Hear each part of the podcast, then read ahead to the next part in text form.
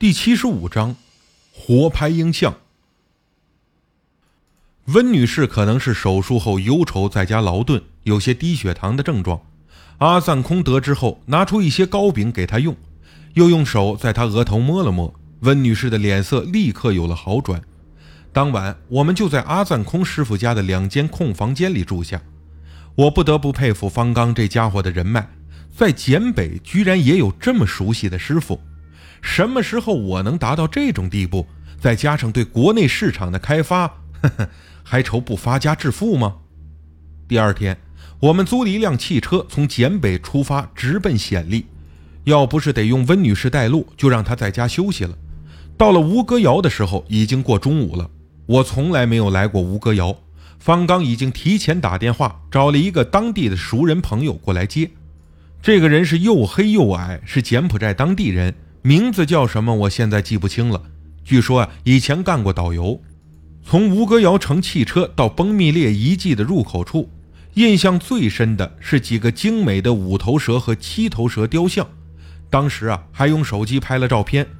往里走的时候，温女士告诉我，崩密列其实就是一个方形的巨大寺庙群，边长不过几百米，但近千年的废弃让它成了废墟。据说很多美国探险电影都在这里取景。我第一次跟着导游和队伍进去，才相信里面简直就是探险家的天堂。到处都是坍塌的石砌建筑，还有精美的浮雕，杂草和大树把这里完全占领了。每个角落都像在拍探险片似的，十分对我的胃口。只是我脚下的鞋太别扭，爬上爬下的不太舒服。我越发觉得方刚的面子真大。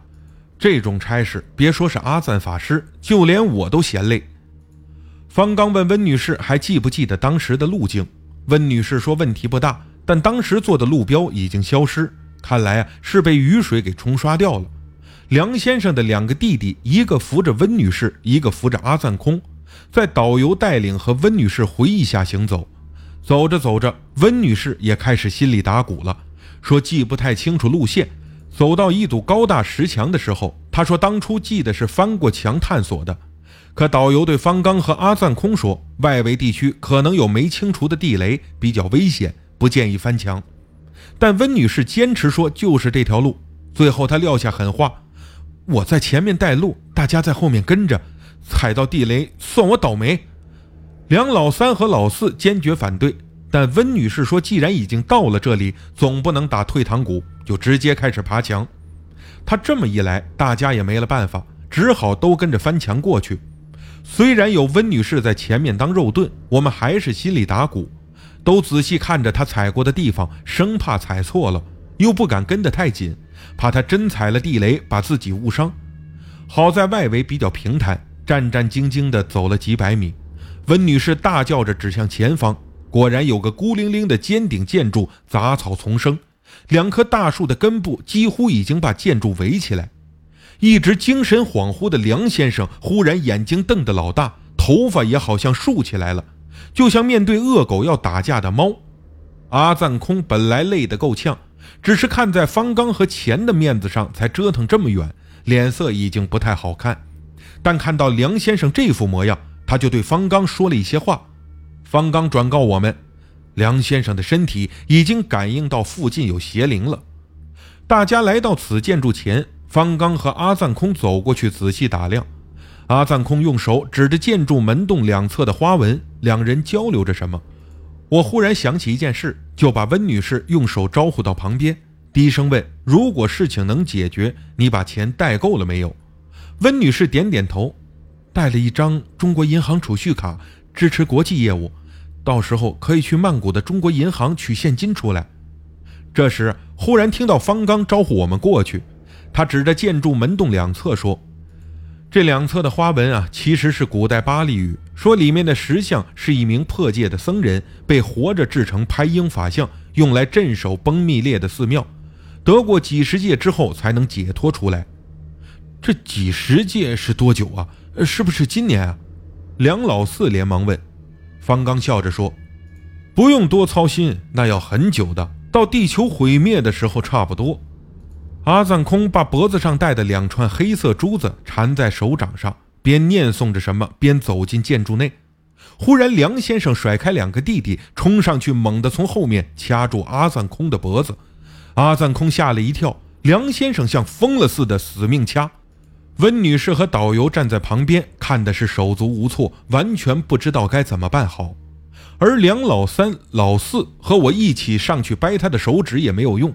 最后，方刚大喊：“把他打晕！”梁先生的两个弟弟一愣，根本无法下手。方刚指着我说：“你去！”我急了：“用什么打呀？”方刚捡起半块石块，准备抛给我。温女士大叫：“不行，会把脑袋打坏的！”方刚干脆冲上去，照着梁先生的后脑就砸，力量用的是恰到火候，刚好把梁先生打得栽在地上，但后脑又没有流血。温女士上去扶住丈夫，我过去就把阿赞空师傅拉回来。他被掐得直咳嗽，我非常担心他一怒之下不管了，那这生意也就砸了。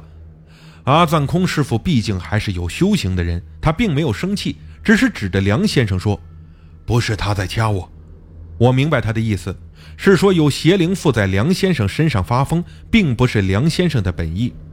方刚让梁家兄弟按住他哥，我们俩跟在阿赞空身后进了建筑。这里面的空间不大，正方形的边长最多四米。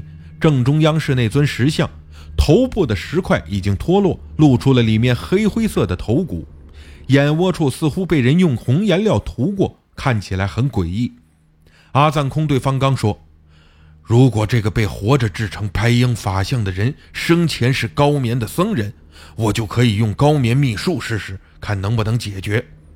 他让我把梁先生夫妻叫来，让梁先生紧挨着石像，盘腿坐在地上，背靠石像，让温女士跪在对面，我和方刚分别站在左右两侧，梁家兄弟俩和导游则在外面守着。阿藏空特意嘱咐我们俩说，一会儿他施法的时候，千万不要发出声音。开始施法的时候，阿藏空把那两串长长的黑色珠子抻直，抓在双手中，悬在梁先生头顶，在念诵经咒。他念得很慢，双手越抻越远，再慢慢松开五指，那两串珠子竟然能悬浮在空中，大概有三五秒的样子，然后再落下，套在了梁先生脖子上。梁先生立刻挺直腰背，双眼发亮，嘴里说着什么话。